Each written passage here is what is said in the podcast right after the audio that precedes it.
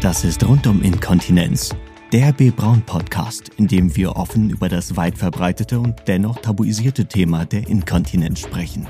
Wir teilen hier regelmäßig Wissen, Erfahrungen, Tipps und Tricks rund um Inkontinenz mit euch. All das erfahrt ihr von Betroffenen, Angehörigen und medizinischen Experten. Unser Ziel? Das Tabu brechen und euch unterstützen. Viel Spaß beim Zuhören. Hallo und herzlich willkommen zu einer neuen Folge des Rundum Inkontinenz Podcast. Ich freue mich, dass du wieder dabei bist. Heute erwartet dich keine klassische Folge, in der ich ausschließlich über das Thema Inkontinenz spreche. Denn ich befinde mich heute im Podcastbus auf dem Kämpferherzentreffen in Kassel und habe wundervolle Gäste an Bord. Viel Spaß bei dieser Folge. Rund um Inkontinenz. Im Gespräch. Ja, ich freue mich nun auf die liebe Leonie. Hi Leonie. Hallo. Ich freue mich, dass du heute hier bist und äh, dass das geklappt hat und wir hier auf dem Event einen ähm, Podcast zusammen aufnehmen können. Du hast eine lumbosakrale Agenesie. Genau. Und ähm, die hat bei dir eine Inkontinenz verursacht. Kannst du den Zuhörern und mir nochmal genauer erklären, was genau sich dahinter verbirgt? Genau, also das ist eine Fehlbildung, die im Rücken sitzt und man kann sich das so vorstellen, normalerweise ist ein Kreuzbein so ein Dreieck. Bei mir ist es einfach eine, ja, ich sag mal, Knorpelmasse, die ja nicht so die Nerven weiterleitet, wie es halt eigentlich sein sollte. Und ähm, dadurch war ich halt schon immer mein Leben lang inkontinent. Die Ärzte haben damals auch gesagt, dass ich gar nicht laufen werde können. Kann ich aber ein Glück. Also auch im, ich sag mal, normalen Kindesalter, im normalen Entwicklungsalter. Und ja, das ist so grob gesagt, was das so mit sich bringt. Mhm. Ähm, du hattest gerade schon gesagt, dass du das auch seit der Geburt hast. Das heißt, es wurde auch seit der Geburt oder zur Geburt ähm, diagnostiziert. Ja, also ein halbes Jahr später ungefähr. Also meine Eltern dachten erst, also ich kam zu früh, deswegen war schon klar, es ist nicht alles in Ordnung. Aber eigentlich war gedacht, dass bis auf diese frühe Geburt halt nichts war. Mhm. Am Anfang, als ich auf die Welt kam, wurden mir direkt meine Füße ähm, eingegipst, weil die hochgeklappt waren. Okay. Und das musste halt direkt fert fertiggestellt. Wie heißt das? Richtig gestellt werden. Und ja, Genau. Okay, und wie ging es dann weiter nach der Geburt und ähm, hat es dann auch Auswirkungen gehabt auf deine Entwicklung, sag ich mal? Nee, erstmal nicht. Ähm, meine Mama ist dann irgendwann zu einer ganz normalen Kontrolluntersuchung, weil ich ein Frühchen war, gegangen. Und ähm, dann hat der Arzt ihr halt einfach so meine Diagnose erzählt, als wenn sie schon alles wüsste, aber sie wusste noch gar nichts. Sie hat ihr mhm. dann halt einfach so total unsensibel erzählt, dass ähm, ihre Tochter nicht laufen kann und das wissen sie schon alles und Mama wusste halt gar nichts und war natürlich dann auch erstmal total aufgeschmissen. Ja. Aber ja, sonst, also quasi seit einem halben Jahr nach meiner Geburt ungefähr wissen wir das. Da kam dann die Diagnose. Genau. Und äh, wie war das dann für deine Eltern? Also wie sind sie so mit damit umgegangen? Ich glaube, natürlich ist das erstmal ein Schock. Also denkt man ja nicht. Man hofft ja immer, dass es seinem eigenen Kind super gut geht und alles toll ist. Aber also ich weiß, dass sie sehr schnell damit umgehen konnten. Mhm was eher schwieriger wäre, also was sie mir so erzählt haben, waren so die Kommentare von außen, dass ja deren Ehe das nicht aushalten könnte und sowas. Mhm. Also ein krankes Kind kann ja so viele Probleme machen und ja. ja. das fanden die dann nicht so schön, aber die haben gesagt, das stimmt nicht und hat auch nicht gestimmt. Also alles gut. Kann auch zusammenschweißen. Ne? genau. Ne? ja, wow. Und ähm, wie ging es dann weiter von deinem Krankheitsverlauf? Vielleicht kannst du noch ein bisschen was erzählen, ähm, auch über die Jahre hinweg, wie sich das so entwickelt hat bei dir. Ja, also ich habe dann, ähm, ich glaube, als kleines Kind fast jeden Tag, also fünf Tage die Woche Krankengymnastik gehabt, mhm. um halt die ganzen Muskulaturen, die vorhanden waren, zu trainieren. Und ja, dann hatte ich ähm, auch mehrere Krankenhausaufenthalte, regelmäßige Kontrollation, Kontrollen, Kontrollen. Und ja, genau. Und sonst war eigentlich erstmal nichts. Ich wurde ein paar Mal im Auge operiert, weil ich eine Lid Lidheberschwäche habe und das ein bisschen hochgezogen wurde, damit ich besser sehen kann. Ja, sonst, also für mich war eigentlich alles wie immer als Kind auch. Also ich habe jetzt nichts irgendwie doll vermisst früher, außer dass ich halt die ganze Zeit im Windel getragen habe. Aber ja. sonst war es für mich voll in Ordnung. Ähm, und wie lange? Also ich glaube, irgendwann hast du ja auch einen Pouch bekommen, ne? Genau, ich habe mhm. jetzt ähm, 2019 eine künstliche Blase bekommen, eine Mainz Pouch. Mhm. Und seitdem bin ich untenrum, also aus der Harnröhre natürlich nie mehr inkontinent, weil äh, die Blase gibt's nicht mehr. Aber leider aus dem Bauch raus. Also mein Pouch ist leider nicht kontinent. Okay, und das heißt also, wie gehst du dann damit um? ja, ich kann es nicht ändern. Ich versuche das immer noch in den Griff zu kriegen. Ja. Ähm, habe jetzt auch nochmal eine andere Operation vor mir, weil das, also mein Verlauf war sehr, sehr kompliziert. Und ähm, ja, ich versuche mich da zurückzukämpfen irgendwie und Mhm. hoffe, dass die nächste Operation dann auch was bringt. Ja. Und ähm, wäre es für dich auch eine Möglichkeit, also ich weiß nicht, ob das mal in Gesprächen irgendwie aufgekommen ist oder ob, das, ob du dich da auch schon mal hingehend informiert hast, sowas wie ein Urostoma, wäre das äh, für dich eine Möglichkeit oder wie ähm, Ja. denkst du darüber? Das ist ganz schwierig. Das ist tatsächlich auch ein aktuelles Thema. Ich möchte es eigentlich überhaupt gar nicht. Also ich habe in diesem Pouch so viel mehr Lebensqualität gesehen und dass alles so toll ist. Mir wurde das ganz, ganz, also dieser Mainz Pouch ganz, ganz hoch angepriesen. Mhm. Also ich hatte keine andere Wahl. Ich hätte diese Operation machen müssen, so und so. Aber ähm, ja, eigentlich ist dieser Pouch eine super, super tolle Sache, weil es halt super flexibel ist. Man sieht's nicht. Es ist eigentlich wirklich toll. Und deswegen hoffe ich, dass mein Pouch und ich nochmal diese Chance bekommen und das Mhm. dann am Ende hinkriegen. ähm, wie war das denn für dich, als du erfahren hast, dass deine Blase entnommen werden muss, also dass du dann einen Pouch bekommst? Also wie bist du so damit umgegangen? War das für dich eine Erleichterung oder? Ja, ich hatte sehr Angst. Mhm. Also mir wurde diese Operation auch schon vorgeschlagen, als ich einmal 14 war. Da wurde gesagt, es wird irgendwann kommen müssen. Also war schon klar. Aber damals habe ich gesagt, nee, das will ich nicht. Das mit 14 Jahren da, nee. Da hatte ich ganz da Angst vor und ich habe das quasi bis zur letzten Minute ja, herausgezögert. Und als es dann soweit war, ich wusste ja überhaupt nicht, was auf mich zukommt. Also ich hatte total Angst schon, auch vor der Operation, weil ich wusste, das ist ein riesen Eingriff, es ist eine riesen Narbe. Aber ich glaube, es ist jetzt viel, viel schlimmer zu wissen, wenn man weiß, was genau passiert, als Mhm. nicht zu wissen, was passiert. Ja. Ja. ja.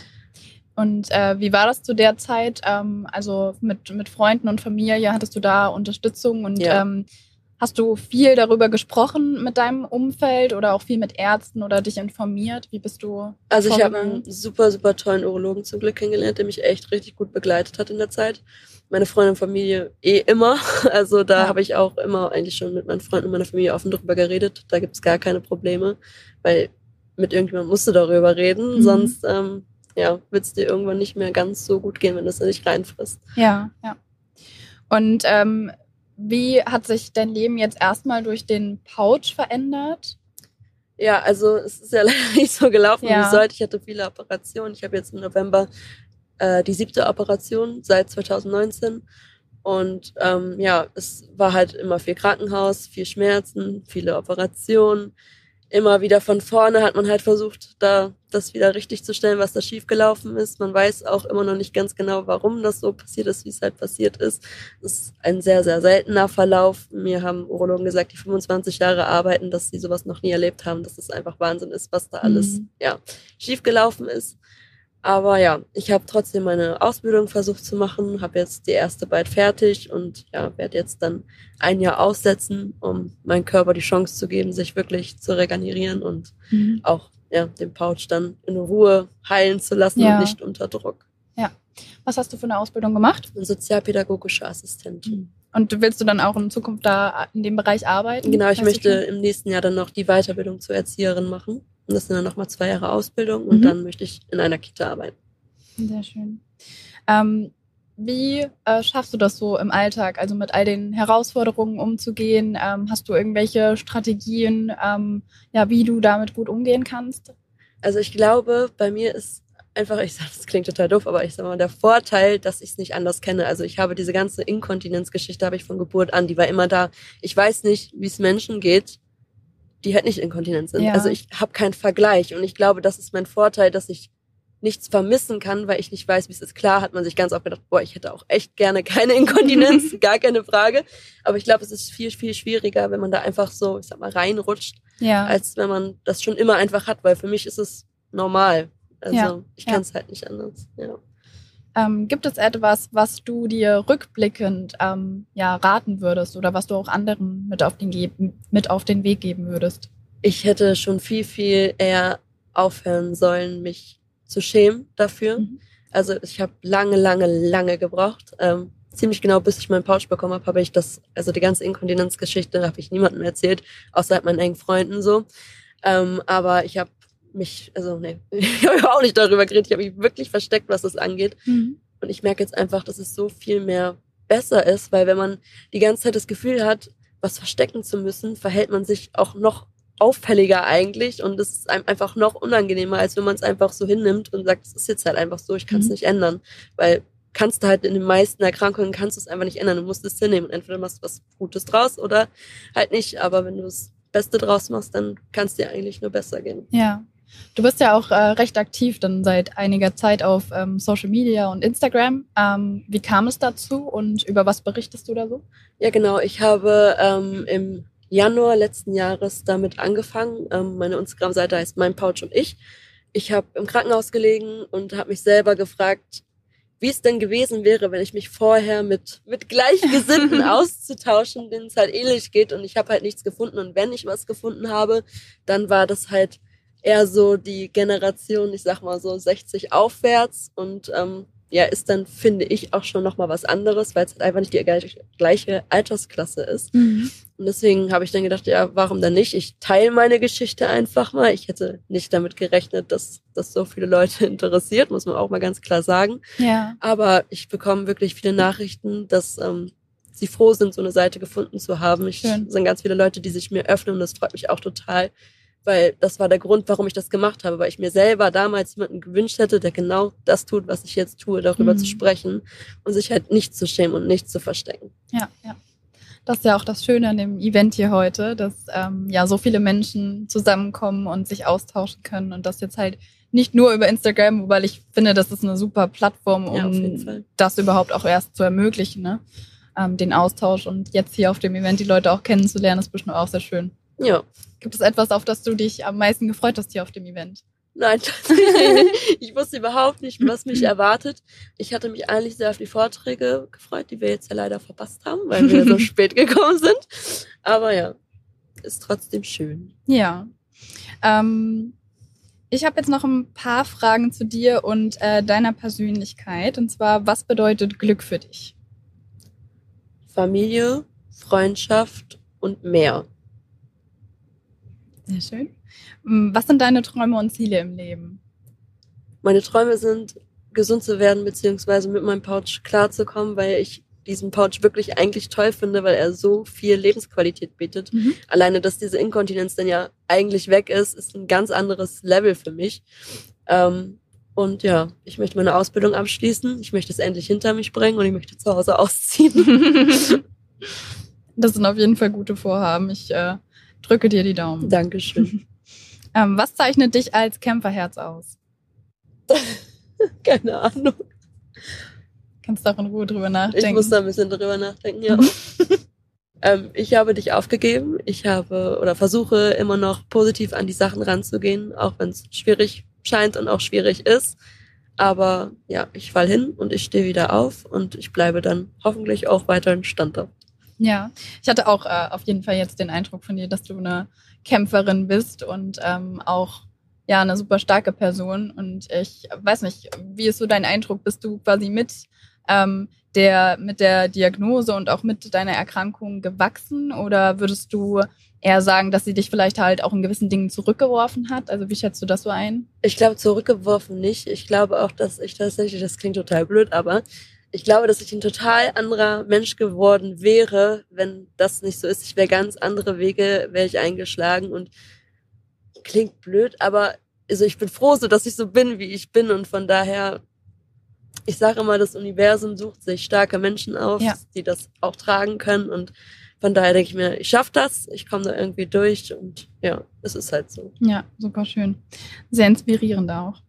Ähm, dann habe ich noch eine Frage, die ist auch ähm, etwas kniffliger. du kannst dir gerne noch mal ein Minütchen Zeit nehmen, um drüber nachzudenken, wenn du magst. Ähm, wenn du für eine Woche in einer großen Stadt deiner Wahl eine Plakatwerbung machen könntest, was, wür was würde draufstehen? Was wäre deine Message? Sei du selbst. Ganz einfach. Sei du selbst, mach, was du möchtest und scheiß einfach mal drauf, was andere sagen. Es ist total egal. Hauptsache, du bist mit dir glücklich. Vielen, vielen Dank, Leonie. Sehr gerne. Ich habe mich sehr gefreut, dass du mit dem Podcast dabei warst und ähm, es war sehr inspirierend.